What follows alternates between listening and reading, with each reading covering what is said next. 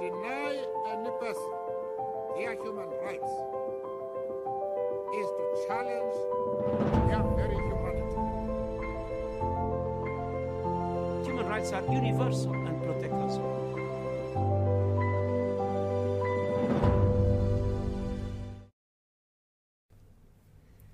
Bonjour, bonsoir, chères auditrices, chers auditeurs. Bienvenue dans ce dernier épisode de la série de podcasts de l'antenne Human Rights de l'association Sony. En ce mois de février, nous organisons un mois des fiertés universitaires. Nous avons donc décidé de réaliser une série de podcasts à propos de la vie des étudiants transgenres. L'épisode d'aujourd'hui sera donc consacré aux diverses voies d'amélioration par rapport à toutes les formes de transphobie qui peuvent exister. Et comme dans les épisodes précédents, nous retrouvons Capucine et Cathy. Comment permettre une meilleure intégration de la transidentité dans notre société? Faciliter les démarches administratives pour les personnes transgenres. Donc euh, que ce soit le changement de prénom, changement de genre, euh, euh, opérations aussi, les opérations médicales, qu'elles soient remboursées, parce que c'est vrai qu'il y a énormément de personnes trans qui sont très précaires et qui du coup peuvent décemment pas se payer des opérations. et qui d'ailleurs, sur les réseaux, il y a énormément de, de cagnottes qui sont organisées justement pour les personnes trans pour qu'elles puissent faire des opérations, parce qu'il y en a pour qui c'est c'est un besoin vital en fait. Elles ont ce besoin de- d'avoir le corps que, dont elles ont envie. Et, et du coup, euh, voilà, ce serait ça. Ce serait faciliter le- les soins médicaux et, euh, et tout ce qui est administratif en fait. Mm. Ouais, je pense aussi euh, former euh, tous les professionnels qui peuvent être au contact en fait de personnes trans, euh, pas forcément dans le sens euh, ma boulangère, euh, elle n'a pas besoin de savoir que je suis trans, ça, lui pose pas de problème. Mais par exemple, euh, bah, comme on en parlait dans un épisode précédent, les enseignants hein, des écoles à, à tout niveau, parce que la transidentité notamment arrive à, à n'importe quel niveau, euh, les, la police, la gendarmerie, elle est formée pour pouvoir prendre en compte euh, la transphobie dans des plaintes. Euh, Sensibiliser aussi euh, la population. Oui, tout à fait. C'est vrai que c'est.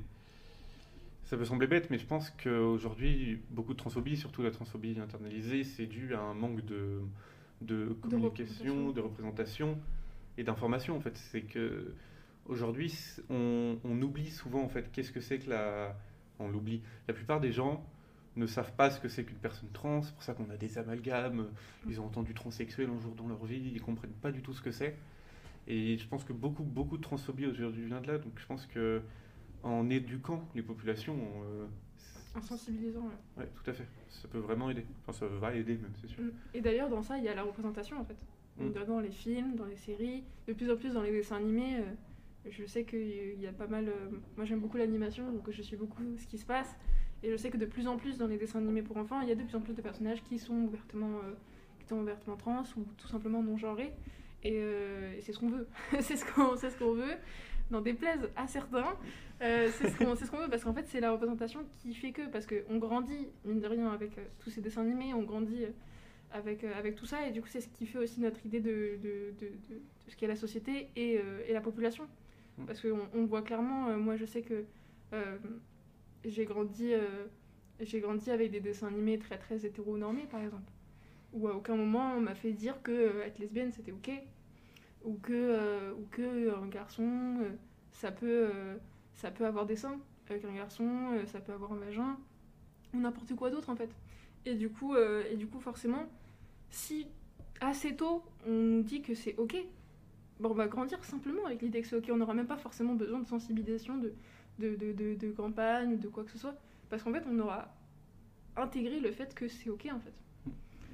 Ouais, c'est ça. Je pense qu'au-delà de ce qu'on veut, c'est vraiment ce dont on a besoin aujourd'hui. Parce que même c'est très dur de se construire sans avoir de modèle. Oui, même pour nous. C'est ça. Et moi, bah, pour donner mon exemple, je me suis en partie rendu compte que je suis trans en voyant un personnage euh, d'une femme trans euh, dans le film Moxie. Euh, qui était sorti sur Netflix il y a quelques temps déjà, mais euh, on se rend pas compte à quel point ça peut être ultra important la représentation. Et puis même aussi les personnalités publiques, mine de rien, qui Mm. ont leur rôle à jouer là-dedans aussi. Euh, Aujourd'hui, par exemple, il y a très très peu de personnalités non binaires que je pourrais vous citer. Euh, à part Sam Smith, Ezra Miller, c'est tout. Et il y en a forcément d'autres, mais euh, ouais, c'est ce truc de, de- de représenter une communauté très très invisibilisée quand nous on en a de la visibilité. Voilà, je sais que par exemple, moi, à ma petite échelle, je- je- j'essaye aussi, euh, parce que j'ai une scène Twitch, mon instant promo. Mais voilà, j'ai une scène Twitch où je suis ouvertement non-binaire parce que pour moi c'est important de montrer aux gens que c'est ok. Et je sais par exemple sur ma chaîne, j'ai beaucoup de gens qui viennent parfois parce qu'ils ont vu que j'étais non-binaire et parce qu'ils ont besoin de savoir qu'ils sont pas tout seuls. Et, euh, et ils ont des questions et ils se retrouvent seuls. Et du coup, c'est trop cool parce que justement, c'est dans ça. C'est exactement ce- à ce à quoi on disait tout à l'heure, la, la question de représentation, c'est c'est ça, c'est de savoir qu'on n'est pas tout seul et que c'est ok et qu'on peut en parler avec des gens. Et euh, ouais, pour revenir rapidement du coup sur l'information, je pense qu'aujourd'hui, même, même si vous êtes euh, quelqu'un de complètement straight, il n'y a pas de honte à poser des questions, à ne pas savoir, euh, À s'informer, ouais. c'est ça, à s'informer, euh, mais aller toujours euh, écouter des personnes concernées avant d'écouter des personnes absolument pas concernées. Et aussi, euh, petite astuce, euh, avant d'aller, par exemple, si vous avez un ami trans, ça peut être très lourd parfois pour les personnes trans d'expliquer, de devoir réexpliquer tout le temps. Donc, euh, n'hésitez pas juste à aller voir sur Internet. En fait, sur Internet, on a toute la documentation qui peut exister. Et euh, donc voilà, moi je vous invite vraiment à, à faire ça. Et même si vous êtes straight, même si vous êtes persuadé que ça ne peut pas vous toucher, ça peut toucher des gens de votre entourage. Et ça ne peut que aider la société dans son ensemble si le plus de gens s'informent et savent au final ce que c'est. Et qu'au final, il n'y a pas de problème avec. Parce que d'ailleurs, ouais, il y a justement ce truc aussi d'attendre d'être touché pour sentir que c'est quelque chose, alors que c'est aussi ça qui fait le problème aussi de pas mal de, de soucis qu'on a aujourd'hui, que ce soit la transphobie ou plein d'autres choses, le sexisme, l'homophobie, le racisme. C'est des choses où c'est des gens, la plupart du temps, qui ne sont pas renseignés et qui n'ont pas essayé de le faire, et du coup, qui ne le feront peut-être jamais. Et euh, justement, euh, on le voit, justement, quand on parlait de représentation, ça dérange énormément de monde. Aujourd'hui, par exemple, Disney ne représentera jamais les personnes ouvertement LGBT parce que ça, bousculerait trop de choses, parce que ça gênerait trop d'investisseurs. C'est pas possible. Euh, parfait exemple, dans, un film live action qu'ils avaient fait de La Belle et la Bête, il y avait un couple gay en fond qui s'embrassait. Impensable. La scène, la scène a été supprimée, alors que c'était juste deux hommes qui se faisaient un bisou, quoi. Donc on, on- on en est là, quoi, au niveau de la représentation. Oui, et puis même, enfin, euh, se renseigner, savoir euh, les mots qu'il faut dire, les mots qu'il faut pas dire, euh, très honnêtement, ça prend pas plus de 15 minutes dans une vie, et franchement, on s'en souvient, et c'est bon, et surtout qu'il y a plein de sujets sur lesquels il faut se renseigner, il n'y a pas du tout que la transidentité, mais voilà, je pense que ça suffit. Mais vous, vous en avez pas besoin, parce que vous avez écouté ces podcasts? Oui, voilà, c'est ça. C'est faut C'est continuer de vous c'est un renseigner. bon euh, début. mais c'est un très bon début, parce qu'on parle très bien. Et pour revenir sur ce que vous avez commencé à aborder là à l'instant, quel comportement une personne qui n'est pas directement concernée d'un point de vue personnel par la transidentité pourrait adopter? Euh, bah, je dirais, comme on disait tout à l'heure, ne serait-ce que s'informer, écouter ce podcast, c'est déjà un bon début. euh, parce que justement, quand, en fait, quand on s'informe euh, directement, on sait, il y a des questions déjà qu'on ne posera plus et qu'on ne posera pas, et c'est très bien parce que, exactement comme Capucine me disait tout à l'heure, il y a, y a ce truc de devoir éduquer en constante qui parfois peut être épuisant pour les personnes euh, euh, transgenres. C'est vrai que, par exemple, là, nous, on, on, fait ce témoignage de notre volonté, ça ne nous dérange pas du tout, mais euh, est-ce qu'on aurait répondu comme ça à vos questions euh, euh, comme ça à une soirée ou euh, autour, autour d'un café, peut-être qu'on n'aurait pas eu envie parce qu'on parce qu'il y a ce truc un peu aussi d'avoir la sensation de justifier ce qu'on est. Et du coup, forcément, euh, ouais, c'est plus en allant. euh, je pense que le mieux, c'est toujours aller voir des. Se renseigner sur, sur la question, aller voir des gens concernés, enfin, écouter des gens concernés, surtout. Euh, S'informer aussi sur comment on peut, on peut aider euh, des personnes qui sont victimes de, de transphobie ou d'homophobie d'ailleurs. Euh, Ouais, voilà, typiquement les associations, aller voir tout ça.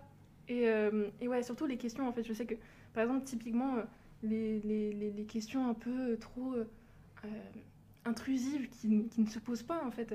En fait, à partir du moment, en fait, je pense que la technique, c'est de, de se dire, ok, est-ce que cette question, si je la renverse, elle me dérange? Est-ce que cette question, quand je la renverse, elle me paraît incohérente?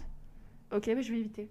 Ou alors, si vraiment c'est un vrai questionnement, genre très profond, et ben on, essaie de, savoir si la personne est ok avec l'idée de nous de le dire. Par exemple, je sais que euh, moi j'ai aucun souci à parler de ma non-binarité quand on me demande avant si j'en ai envie. Là, il y a aucun problème. Par contre, qu'on me l'impose, ça va pas. ça va pas parce que, parce que pour moi ça fait pas sens. Je, en fait, justement comme, ce que je disais au tout premier épisode, euh, c'est que j'ai- j'aime pas le fait qu'on me rapporte uniquement à, ma non-binarité parce que je suis beaucoup plus que ça. Et, euh, et voilà, donc ouais, je dirais que ouais, donc pas poser de questions euh, qui peuvent être embarrassantes ou qu'on n'a pas envie d'entendre. Les réflexions aussi, typiquement des trucs comme je comprends pas.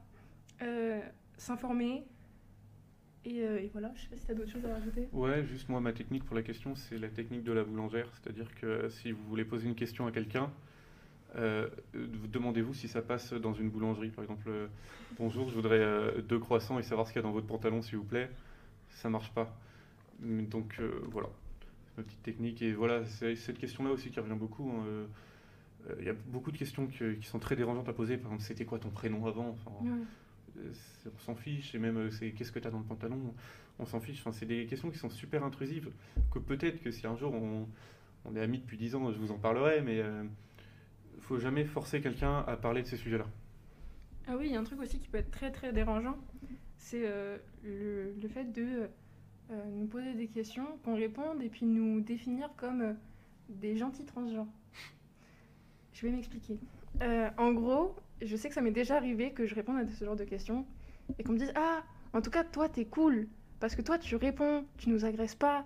Parce que je sais que la dernière fois, j'ai parlé avec quelqu'un qui était non-binaire et puis il m'a agressé parce que je lui ai demandé c'était quoi ses pronoms et qui m'avait dit que c'était pas bien et tout parce qu'il avait pas envie. Mais toi, toi, t'es gentil. Et il y a un truc hyper dérangeant en fait. Parce que j'ai juste envie de dire à ces personnes-là qu'en fait, on a le droit de s'énerver. On a le droit de pas avoir envie de répondre. Et du coup, je ne suis pas ton gentil non-binaire. je ne suis pas euh, ton gentil transgenre. Et euh, ça, pareil, nous, nous ramener à ça. euh, Ouais, en fait, voilà, il faut pas nous ramener à ça en fait. Parce qu'on on est largement euh, plus que ça. Mm. Pour revenir aussi sur cette, cette question de, de représentation, typiquement à l'école, on ne- on- on- on n'assume pas l'idée que certains auteurs avaient pu être gays, alors que on sait qu'il y en a, hein, ou, ou de, en fait, on n'étudie jamais dans l'histoire des personnalités qui ont fait partie de la communauté LGBT et on, on ne le dit jamais ouvertement, comme si c'était un truc à cacher, comme si c'était une honte et ça, justement, ça alimente l'idée que c'est une mode, ça alimente l'idée que la transidentité elle est nouvelle, alors que non. Et du coup, peut-être que si on voyait un peu plus cette idée que, par exemple, dans la romantique, euh, des relations entre, entre hommes, c'était euh, d'une banalité sans pareil, peut-être que ça ouvrirait plus l'idée qu'en fait, euh, c'est pas quelque chose qu'on invente, c'est pas, c'est pas, c'est pas la fin de notre civilisation. Euh, voilà. C'est, non, mais je trouve ça important parce que c'est vrai que moi, par exemple, je saurais pas vous citer d'auteurs déjà de femmes, il y en a très peu, mais alors encore plus des lesbiennes, c'est impossible. Des personnes non binaires euh, qu'on qu'on m'aurait enseigné à l'école, non plus. Et euh, je suis pas en train de dire qu'il faut que tous euh, les, les personnages qu'on nous présente soient, fassent, fassent partie de la communauté LGBT, ni qu'on les réduise à ça, mais le dire, le glisser comme ça, ça peut être, ça peut être cool parce que ça montre que voilà, c'est là et, et que c'est important quoi. Par exemple, en histoire, on m'a jamais appris des figures importantes euh, du, euh, du transféminisme, alors qu'il y en a eu. Il y en a eu. Quand on parle de la révolte de, de 69, euh, on n'entend pas parler de celles qui l'ont mise, enfin qui, qui ont été les premières arrêtées dans la, dans la rue, et c'était des femmes trans. Et pourtant, ça, on nous le dit pas. On nous dit juste que ça a été une révolte sexuelle, et puis c'est tout quoi. C'est un peu réduit à ça. Oui, en fait, c'est qu'on on vit dans une société qui est hétéronormée et cis-normée. Donc cis, c'est CIS, euh, donc l'inverse euh, de trans. Enfin, cis, c'est quelqu'un qui se reconnaît dans son genre qui lui a été assigné. Donc on vit dans une société qui est normée par les personnes cis et hétéros. Et, l'école le reflète ça. Et je pense que pour l'éducation, c'est le, même problème, c'est qu'il faut éduquer les enfants, les humains hein, en général, au fait qu'on vit dans une société qui est euh, hétéro-cis normée, mais que ce n'est pas normal. Ce que je veux dire, c'est que il faut euh, bah, casser cette, euh, cette hétéro-cis normativité en, en éduquant sur le fait qu'il n'y a pas que ça qui existe.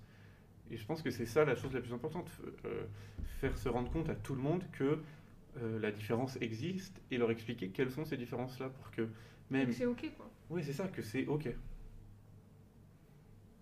Même en parlant de ça, d'ailleurs, on- depuis tout à l'heure, on parle beaucoup de, de tout ça, mais euh, il y, a, il y a plein, plein d'autres euh,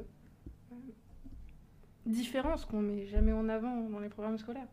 Euh, les, quand- enfin, je pense souvent aux personnes handicapées, au, au racisme, parce qu'on on est quand même dans un programme scolaire qui définit Napoléon comme un grand dirigeant de France, alors que c'est un colonisateur de base. Et que ça, le mot colonisateur associé à Napoléon, je ne l'ai jamais vu. Alors que c'est ce qu'il est. Enfin, et du coup, il y a un vrai, en fait, il y a un vrai problème en France quand je parlais d'hypocrisie. C'est vraiment, c'est réel. C'est ce truc de, de vouloir être le pays des droits de l'homme, mais que de l'homme cisgenre blanc. C'est tout. Et du coup, c'est un peu incohérent.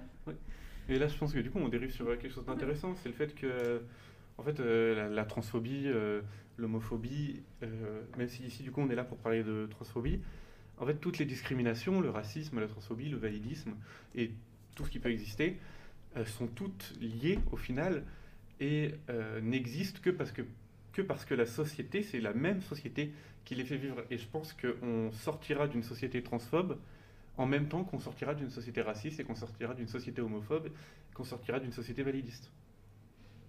Sur ça, je suis pas complètement d'accord avec toi. Euh, Parce que pour moi, justement, en fait, chaque, enfin, que chaque chose a son combat et son passif, tu vois. Ah, mais tout à fait. Et du coup, pour moi, je suis d'accord avec toi avec le fait que plus on acceptera la différence et plus ça arrangera toutes les minorités aujourd'hui qui se battent.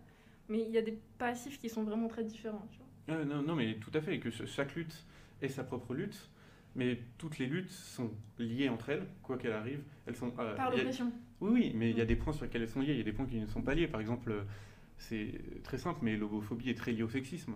Oui. Et, euh, et je pense que c'est en, liant les luttes, en faisant comprendre à tout le monde que ces luttes-là ne sont pas des minorités, dans le sens, euh, ne sont pas euh, juste euh, trois personnes qui veulent. qui, crient pour rien, en faisant comprendre à tout le monde que ces luttes-là, c'est des luttes importantes, que chaque lutte a sa légitimité, que chaque lutte y gagnera. Merci beaucoup Capucine et Cathy d'avoir pris le temps de répondre à nos questions une nouvelle fois. Nous remercions nos auditrices et nos auditeurs de nous avoir suivis tout au long de notre série de podcasts à propos de la vie des étudiants transgenres. Nous avons hâte de vous retrouver dans notre prochaine série de podcasts. Restez connectés.